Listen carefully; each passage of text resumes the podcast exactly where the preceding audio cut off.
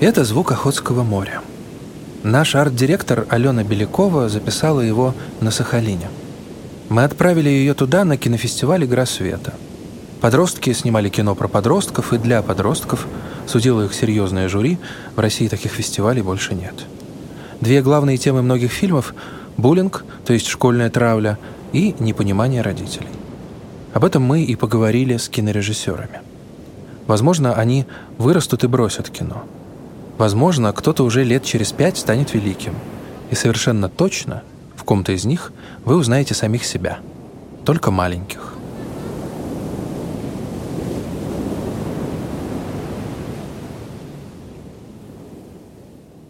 Если тебя волнует какая-то проблема, то ты можешь снять про нее кино или нарисовать картину.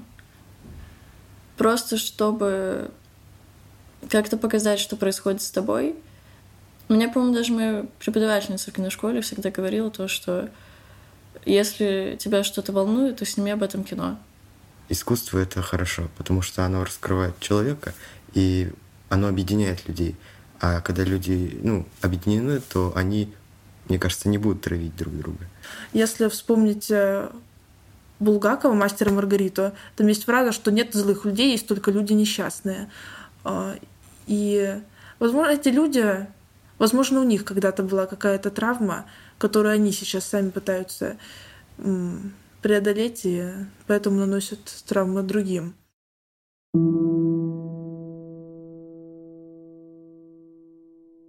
Меня зовут Варя. Я представляю на этом фестивале свой фильм «Что-нибудь зеленое», который я сняла вместе с кураторами кинолаборатории. Я живу на Сахалине всю свою жизнь. Это фильм про девочку, которая постоянно переезжает. Из-за этого у нее нет никаких друзей, кроме ее цветка, который она везде при каждом переезде забирает с собой. В третьем классе я перешла в новую школу. Там сразу у меня не получилось с кем-то завести дружбу или хотя бы нейтральные отношения. Большая часть считали меня занудой и заучкой, я не знаю, как это назвать еще по-другому. Многие называли меня не очень хорошими словами, дразнили как-то. Я тогда очень много волновалась по этому поводу, постоянно плакала, говорила об этом с родителями. Мне было в те времена очень плохо. Полностью все это прекратилось примерно к концу пятого класса только. Я вообще не думала даже, что буду заниматься кино. Для меня приход в кинолабораторию был каким-то развлечением. Последняя неделя лета, что-то новое, хотелось узнать, почувствовать. А в итоге меня затянуло. И вот я здесь представляю свой фильм на фестивале. Это для меня до сих пор какое-то удивительное ощущение. Когда показывали фильм, меня просто вжало в кресло. Я не знала, что мне думать. Я такая, все, уже назад пути нет, его показывают. А потом, когда он закончился, когда уже пошел титр, я расплакалась, меня мои кураторы обняли, у меня прям чуть ли не истерика была. Все, его показали, и люди хлопают. Мне фильму прям эмоции были непередаваемые. Я малыш Марина, мне 18 лет. Э, на фестивале я организатор и также представляю свои фильмы.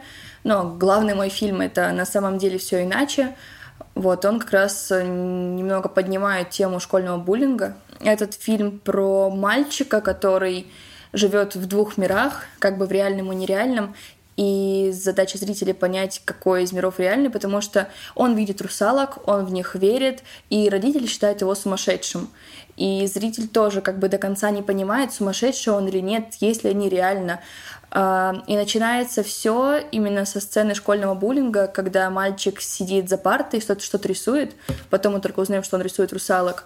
Вот. И тут подходят дети, вырывают у него альбом, начинают его рвать, начинают на него кричать, э, вытирать ему лицо этой бумагой из альбома. И так что мальчик начинает плакать, очень злится, потом подходит, вырывает альбом из рук девочки, которая стоит на парте, она падает и ломает себе руку. Вот, и такое начало фильма, и после этого им приходится переехать подальше. Ну, во-первых, потому что в школе он дальше учиться не может в этой. И, в принципе, родители решают, что нужно сменить место поближе к морю, чтобы он как-то убедился в том, что русалок все-таки нет. То, как актер расплакался, он реально расплакался, так дети на него нападали. Эм, ну, это у меня была такая цель, я позвала детей, которые снимались и сказала им, вам нужно его довести до слез просто. Они говорят, ну, это, это невозможно, он никогда не плачет. Я говорю, ну, делайте вот прям все, что можете. Но это, конечно, было очень жестоко, и он, он заплакал реально. Он по-настоящему заплакал, в, когда мы снимали. Ну, мы, конечно, это не упустили, сняли. Вообще, кинематографисты очень жестокие люди, потому что ему было больно, ему было обидно. Я такая, да, да, да, yes, это, это просто, это прекрасно, блин, это так круто. Сейчас у него все отлично, потом мы следующие дни доснимали, он, он отошел, вот, но он очень рад, что э, снялся в фильме, и сейчас он даже собирается как-то дальше, допустим, идти к нам в кинолабораторию, ему хочется еще играть, хотя до этого он ни разу нигде не играл. В школе я немного выделялась, потому что я с детства пою оперу, ну и, конечно, учителя это очень любили, они постоянно меня там везде ставили выступать, а, дети ну, у меня такая тоже немного травма. Дети не очень любят оперу, в принципе. И когда я пела, они всегда закрывали уши. Ну, а пою я хорошо вообще-то. У меня просто были очень высокие ноты, вот, и им это не очень нравилось. И с тех пор я, я, я не могу выступать перед сверстниками, потому что, ну, мне тяжело. Э, я не хотела бросать оперу, у меня, наверное, просто были мысли о том, что ну почему меня не научили петь эстраду, потому что эстрада очень приветствовалась моими сверстниками, опера, ну как бы так. Но в то же время я видела удивленные лица уже взрослых людей, которые понимали, что это не очень распространено среди детей, когда жюри просто подбегало к учительнице и говорили, как вы это сделали. Когда мы только пришли все в кинолабораторию, вот мы снимали фильм и записывали для него разные звуки, из которых потом музыкант музыкант, Дима Устинов делал музыку, и там я спела две строчки из какой-то оперной арии, которую мне дали. Вот, и это легло, можно сказать, в основу этой музыки. Меня зовут Капустина Варя, мне 15 лет, я из Москвы. Я привезла два фильма, это «Нечто» и «ГГ теперь совсем». Когда я два года назад переходила в другую школу, потому что переезжала, то я не знаю, можно ли назвать это на самом деле буллингом, но меня просто не замечали, и... Ну, то есть многие учителя даже... То есть моя учительница по географии, она только в конце года запомнила мою фамилию. Я проучилась весь год, и в конце, буквально за неделю, когда... Ну, последней неделе мая, она спрашивает, это кто такая Капустина? Я такая, прикольно, отлично. Вот, и меня, правда, просто не замечали, мне было некомфортно, потому что ты вроде пытаешься завести какой-то новый диалог, или, я не знаю, сидишь с соседом по парте, ну, вот вроде ты весь год рядом с ним сидишь, но никакого контакта абсолютно нет. Я учусь в киношколе имени Магафина, вот как раз уже шестой год. И в тот год э, именно киношкола мне очень сильно помогала, потому что если у тебя нет друзей в школе, то ты пытаешься найти друзей где-то еще. А киношкола как раз была таким местом, и я начала намного лучше общаться с ребятами оттуда.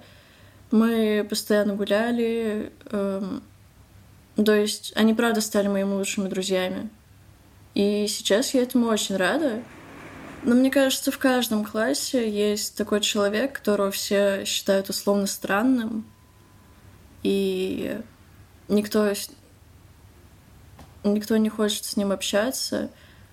Знаешь, обычно такие какие-то мальчики, которые ходят всегда в школьной форме. Ну, я не знаю просто как... Не зануды или просто умные. Они вроде как странные, но вроде нет. Я не знаю, как это объяснить. У меня в классе есть такой мальчик, и он, в принципе, нормальный. Но все над ним... Ну как? Есть ребята, которые над ним очень сильно издеваются. А, меня зовут Саша Гамов, мне 17... А, нет, мне 18. А, мне 18, я из Зеленограда, это часть Москвы. Я приехал на фестиваль с короткометражным фильмом «Комната». Это история про парня, который приходит на тусовку, чтобы украсть собаку незнакомой ему девочки, но в итоге их э, запирают в одной комнате, и ему приходится в итоге, познакомившись с ней, решить, украсть все-таки собаку или оставить хозяйке. А, брат главной героини с детства из-за, ну, как бы, обиды, тоже как бы из-за собственной травмы, э, издевается над своей сестрой, постоянно там шутит над ней как-нибудь, там устраивает всякие набеги, например, своих друзей как раз по ночам. Да, так что это как раз связано с травлей. Не обязательно прям должны... Ну, то есть кино же это не один человек делает. Поэтому не обязательно каждый из съемочной группы должен пережить что-то серьезное, связанное с этой темой.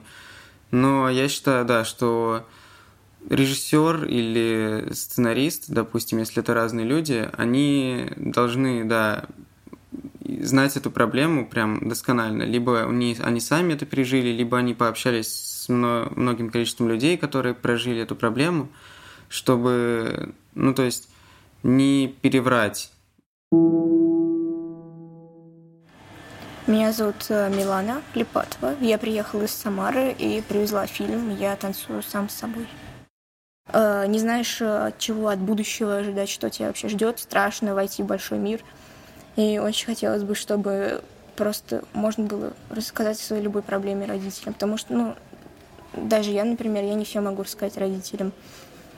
А, всем, ну, как бы, из пример моих друзей тоже с родителями так, отношения именно в том, то, что э, трудно очень рассказать о какой-то своей проблеме. И не хотят понимать, и не хотят слышать. Э, именно то, как, знаешь, дрессировка. вот, только по плану. А, я думаю, просто, ну и подростки тоже не без греха, потому что они тоже должны больше понимать родителей. В общем, все, я считаю, должны входить в положение друг друга делать друг другу уступки. А, здравствуйте, меня зовут Арина Богатенко, мне 17 лет, я приехала из города Нижнего Новгорода, а, из студии «Один дом» ТВ. Я привезла с собой два фильма. Один — это мой «Гринпис», второй — это «Бесконечное лето». Сюжет моего фильма заключается в том, что девочка, которая не боится выражать себя, которая это хочет делать, которая покрасила свои волосы в зеленый цвет, э, раскрасила там свои руки в татуировки, сделала себе пирсинг, пришла в школу и пошла на урок английского языка. Учительница этого не воспринимает и ее очень сильно за это ругает. Но, к сожалению, э, она ругает ее не просто, а ругает ее уже с рукоприкладством, ругает ее, э, эм, настраивает против нее других детей. Это, естественно, неправильно. Это мало того, что незаконно, так это еще и... Понимаешь, вот об этом просто не говорят. А, не говорят о том, что учителя могут быть такими говорят о том, что учителя все хорошие, добрые, слушают детей, но есть же обратная сторона медали. Почему бы о ней не рассказать? Я бы хотела сказать, чтобы взрослые научились нас слушать. Но что самое важное, наверное, важнее, это слышать. Э, меня зовут Тимофей Милишенко, мне 16 лет, и я являюсь жюри этого конкурса. У меня была одна, ну, есть одноклассница, которая перекрасила себе волосы, ну и часто экспериментировала со своей внешностью, и учителя и, в общем-то, подростки начали очень сильно издеваться над ней, ну, высмеивать ее как-то, вот, э, ну, и это было показано в одном из фильмов. Ну, мне было жалко эту девочку, я пытался ей помочь как-то. Я, во-первых, разговаривал с другими ребятами, то есть объяснял им, что это вполне нормально, что она экспериментирует своей внешностью, и рано или поздно они тоже начнут это делать, потому что каждый хочет это делать, и каждый хочет как-то посмотреть, как он будет выглядеть так или иначе. Вот, и разговаривал с ней, что ей не стоит на это все сильно обращать внимание и не стоит зацикливаться. Ну, может быть, у кого-то строгие родители, и они не позволяют этого делать, И они как бы завидуют и начинают отыгрываться на, ну, на других детях, которые могут это делать, ну, могут себе позволить э, что-то сделать своей внешностью. Вот. Э, ну или потому что у них какое-то такое воспитание, то есть, ну, закаленное, скажем так, по-старому. Я, ну, с самого раннего детства начал заниматься спортом, там был бокс. Вот, ну, в классе я был самый высокий, ну, у меня всегда не было проблем с ростом, то есть ну, на физкультуре я стал первый, вот, занимался спортом. И как бы, да, я травил некоторых детей, э, большинство, то есть, которые со мной не хотели общаться, я их начинал травить. Потом после четвертого класса я перешел в другую школу, там был совершенно другой класс, но как бы начали травить меня. У меня был новенький, высокий, ну, может быть, слишком высоко звучит, ну, красивый. Потому что, ну, все девочки сразу как-то обратили на меня внимание. И мальчики в классе, особенно лидеры, которые там были, в каждом классе есть свои лидеры, им это не понравилось, и они начали как-то, ну, шутить про меня. А, Надя Лузан, мне 17 лет, я не являюсь участником этого фестиваля, то есть я не привезла никакую работу, я местная, вообще Южно-Сахалинская. Я являюсь членом подросткового жюри этого кинофестиваля. Ко мне применяли, конечно, определенное физическое насилие, но это, это было не прямо избиение какое-то, это так. Из серии толкнуть, пихнуть, там, ударить. То есть меня никто, как в фильмах, не избивал там за школой и так далее. Такого не доходило. Мама меня, например, не особо поддерживала. Я, в принципе, была настолько замкнута, что я даже, ну, не особо говорила об этом с мамой. Мы с ней сейчас больше об этом разговариваем, чем тогда. Потому что сейчас мне легче об этом говорить, потому что я вспоминаю то, что было. Тогда я вот поступала, мне кажется, тогда примерно как героиня из фильма что-то зеленое. То есть я как-то замыкалась в себе. Я точно помню какой-то момент, когда я сидела на окне, и как-то я придумывала себе каких-то героев, которые должны мне прийти. Ну, в общем, по сути, я никак не решала эту проблему.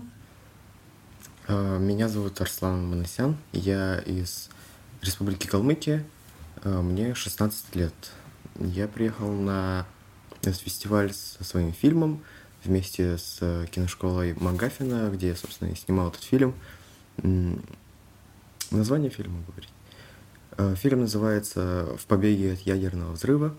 Вот. Сюжет фильма — это э, постапокалипсис с двумя героями, взрослым мужчиной и маленькой девочкой.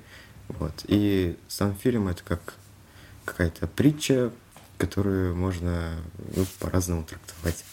Мне кажется, надо быть честным и искренним и говорить правду. Это и по поводу искусства, и по поводу взаимоотношений между подростками, и по поводу взаимоотношений между поколениями. Потому что если, допустим, и старшее, и молодое поколение э, искренне и, и ну, принимает себя таким, какое оно есть, то есть вместе со всеми какими-то консервативными заморочками у старшего поколения или вместе какими-то радикальными взглядами у младшего поколения, то если они просто скажут, что мы такие, какие есть, то они смогут наладить контакт, потому что э, откроют все карты друг другу. В искусстве, я думаю, то, что именно искренность и делает искусство искусством, потому что э, это, наверное, самое чистое отражение души. Ну, да, наверное. Привет, я Полина Ковширина.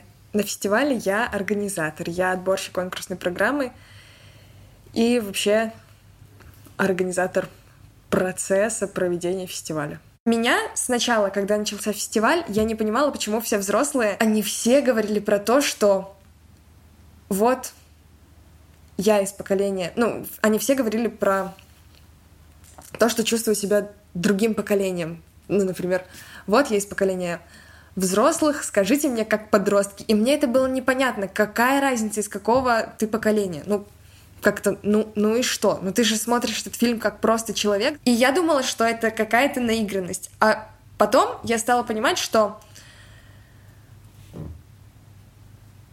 взрослые действительно просто как-то отстраненно себя чувствуют, потому что в их жизни было все по-другому. Если бы это был век 17, то мне кажется, что такой пропасти бы не было. Даже не пропасти, а такого различия. А сейчас, когда моя мама в детстве не знала, что такое телефон, не знала, что такое компьютер, не знала, что можно поехать одной в другой город, не знала, что можно общаться с, там, со своим молодым человеком, который живет в другом городе. Просто, ну, буквально пишешь сообщение, и тебе отвечает через три секунды, uh-huh. а не через три недели. Я думаю, что сейчас эта быстрая-быстрая смена условий жизни влияет на то, что людям, нашим поколениям тяжеловато друг друга понимать. И, ну, как мне кажется, взрослые, взрослые, взрослые, взрослые родители волнуются за то, что они не понимают своих детей. То есть они, они не понимают, что ребенок может делать в телефоне. Ну, ну, зачем он сидит в этом телефоне? Ну, что ты делаешь в этом телефоне? Ну, посмотри, вот мир, иди поиграй во двор. А там, а там в этом телефоне у тебя друзья там из Мексики, из Канады.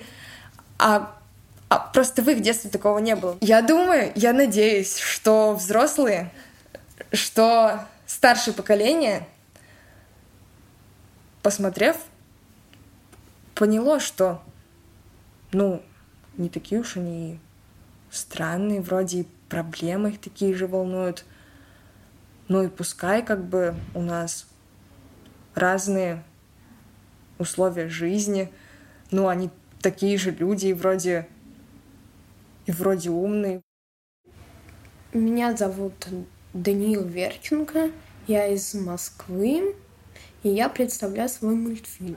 Мне 12 лет, а мультфильм называется «Курортный роман». Я вкладывал смысл про измену друзей. Типа сначала дружа жить с одним, потом со вторым, потом с третьим, потом с четвертым. И это только из-за вещей. Я сталкивался. Ты со мной для начала очень хорошо дружит, потом совсем с другим человеком. Потом я заметила, что уже с, через неделю где-то с другим и так очень часто, правда. Это в школе. Я когда мы переезжали во, во второй раз, я радовался, потому что очень тяжело привыкать, особенно когда тебя дразнит. Угу. Тебя дразнили в школе, да? Да.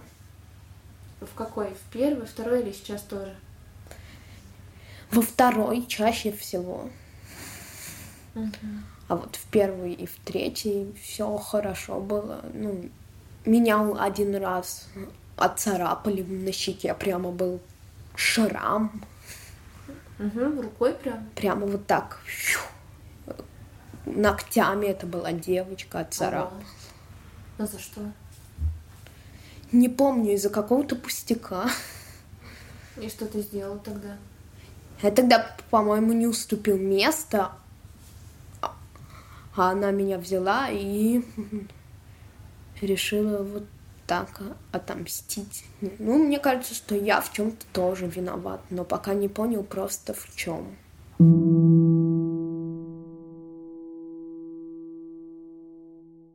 Дети сейчас, конечно, очень злые. В основном даже девочки, вот даже в моей сцене на мальчика нападают почти все девочки, всего один мальчик. Больше всех нападает именно девочка. Э, потому что мальчики, как-то я всегда замечала, что они более дружелюбные, они ни, ни против кого не строят какие-то козни, ну а девочки наоборот.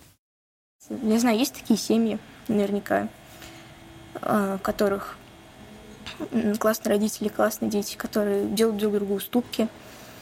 Ну, возможно, я не знаю, кто-то это послушает, э, всю эту серию подкастов.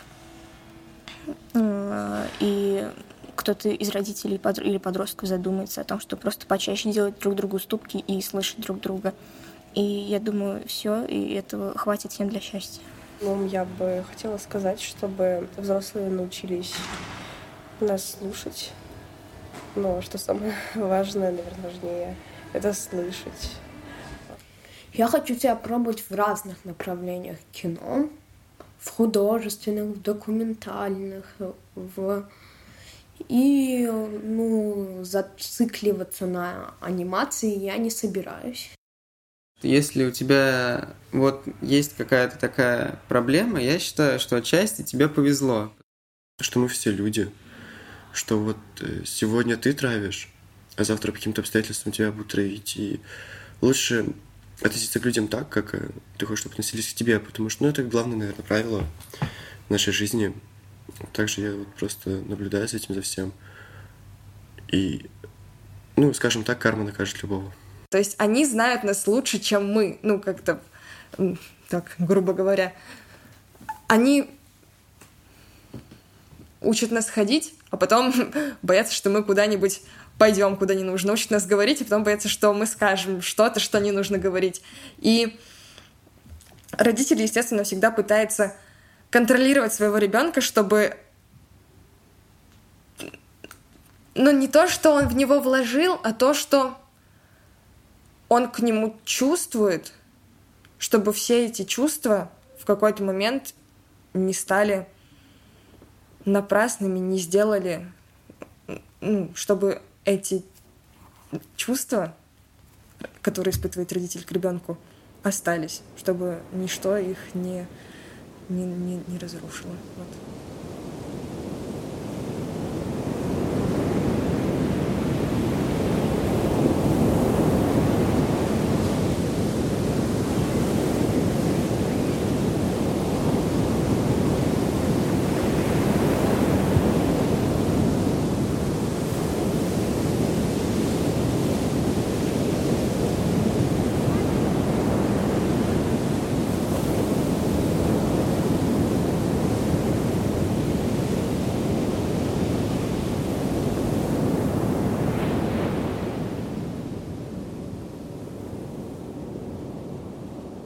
Глаголев ФМ.